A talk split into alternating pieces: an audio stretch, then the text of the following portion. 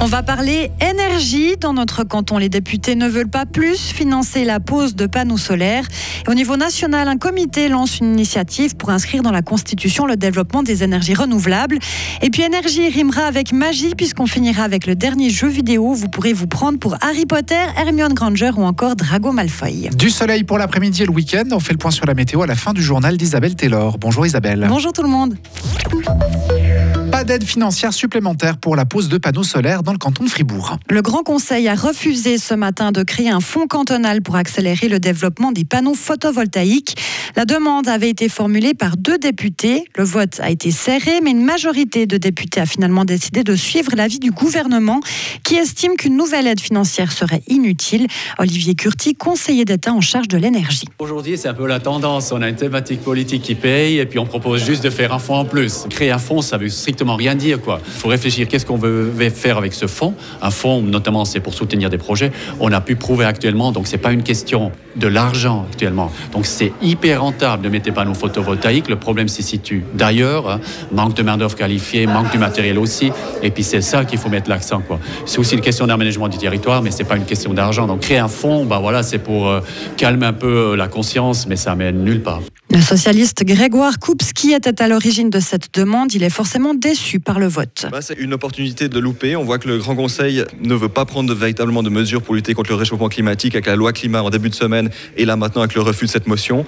C'était une belle opportunité notamment pour la pose de panneaux solaires sur les bâtiments des communes, une aide aux communes. Malheureusement, le Grand Conseil le refuse. Est-ce que de l'argent en plus aurait vraiment été utile Le Conseil d'État a dit qu'il y a des aides fédérales qui sont déjà substantielles. Est-ce que ça aura vraiment été euh, utile? En particulier pour les communes dont le budget euh, est de plus en plus restreint. Donc euh, tout ce qui est investi pour les panneaux solaires n'est pas investi pour autre chose. Et puis une aide du canton aux communes aurait pu vraiment être quelque chose de, de positif, surtout que les communes ont vraiment des infrastructures et des bâtiments avec des toits larges où on peut mettre des panneaux solaires. Le gouvernement a encore précisé que des réflexions sont en cours actuellement pour renforcer le potentiel de l'énergie solaire dans notre canton. Au niveau national maintenant, certains voudraient inscrire dans la Constitution un intérêt pour les énergies renouvelables. C'est l'objectif de l'initiative populaire Chaque kilowattheure compte. Le comité d'initiative a présenté ses objectifs aujourd'hui à Berne. Il est composé d'entrepreneurs, de représentants des diverses énergies renouvelables et de l'association pour la petite hydraulique. Le comité veut faire pression sur les politiciens pour accélérer le soutien aux énergies renouvelables indigènes. Une loi sur l'approvisionnement en électricité est en discussion au Parlement, mais elle ne permettra pas de faire tomber tous les obstacles. Benjamin Roduit, conseiller national valaisan et président de ce comité d'initiative. Il y a certaines euh, situations que nous ne comprenons pas. Si nous prenons la petite hydraulique, ensemble, c'est une production qui est très importante. Hein. C'est 4 TWh par année. On a un potentiel de 5,5 TWh. Pourquoi est-ce qu'on ne peut pas exploiter ce potentiel? Parce qu'on a fixé des limites inférieures de production en disant non, vous êtes trop petit, donc il n'y a pas d'encouragement à la production. Ça, c'est incompréhensible. Si je prends du côté des éoliennes, n'importe qui, à l'échelle communale, finalement, peut s'opposer en ce moment encore.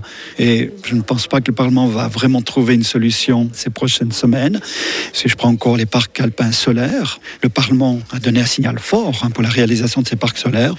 Eh bien, actuellement, il y a des difficultés dans les procédures au niveau des cantons et des communes. La récolte des signatures pour cette initiative populaire commence la semaine prochaine. Le comité a 18 mois pour trouver les 100 000 signatures nécessaires. L'élaboration du contre-projet à l'initiative pour des urgences 24 heures sur 24 dans les régions du canton prendra plus longtemps que prévu. Une prolongation des délais a été validée ce matin à l'unanimité par le Grand Conseil.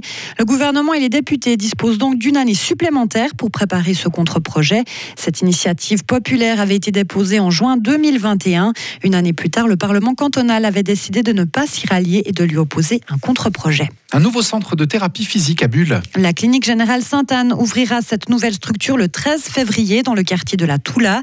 Quatre thérapeutes proposeront une offre de physiothérapie ambulatoire, notamment pour le traitement des pathologies orthopédiques, mais aussi neurologiques, rhumatologiques, pour les physiothérapies du sport, le traitement des douleurs chroniques, ainsi que dans les troubles de l'équilibre. Le centre comprendra trois salles de consultation et une salle de fitness. Un journaliste de Radio FR primé pour son usage du français. Vincent Douce s'est distingué hier parmi les 33 stagiaires ayant reçu leur diplôme de journaliste du Centre de formation au journalisme et aux médias en 2022.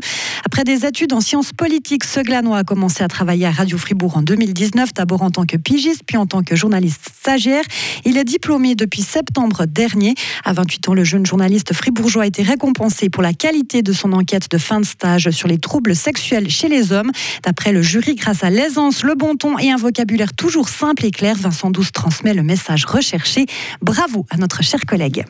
Vous êtes fan d'Harry Potter Alors vous avez sûrement entendu parler du dernier jeu vidéo dérivé de l'univers du fameux magicien. L'héritage de Poudlard sort aujourd'hui, mais certains ont déjà craqué pour une édition dite de luxe en vente trois jours plus tôt, pour un prix évidemment un peu plus cher. C'est le cas de Yann Merki, habitant de Gourmels, en grand amateur de Harry Potter. Il attendait cette sortie avec une certaine impatience. Alors ça fait un moment qu'il n'avait pas eu justement de, de, de vrais jeux Harry Potter. Il y en a eu quelques-uns il y a quelques années, mais qui étaient plus basés sur les films. Donc je pensais pour ça qu'il était aussi attendu aussi. Hein. C'est pas vraiment un jeu Harry Potter du coup, parce que ça se passe en 1890. Donc c'est 100 ans avant Harry Potter. Hein. Harry Potter n'est pas dans le jeu. C'est mieux parce que c'est un peu la difficulté qu'ont eu les derniers jeux, c'est qu'ils étaient limités de ce côté où ils devaient suivre l'histoire qu'on connaît déjà. Quoi. Là, ils ont vraiment eu plus de liberté. Et dans l'univers Harry Potter qui est très riche, ils ont pu euh, faire leur propre histoire. Ce jeu vidéo, l'héritage de Poudlard, est un jeu de rôle. Vous pourrez donc vous balader dans toute l'école de Poudlard et ses environs et vous envoler sur un balai magique. Retrouvez toute l'info sur frappe et frappe.ch.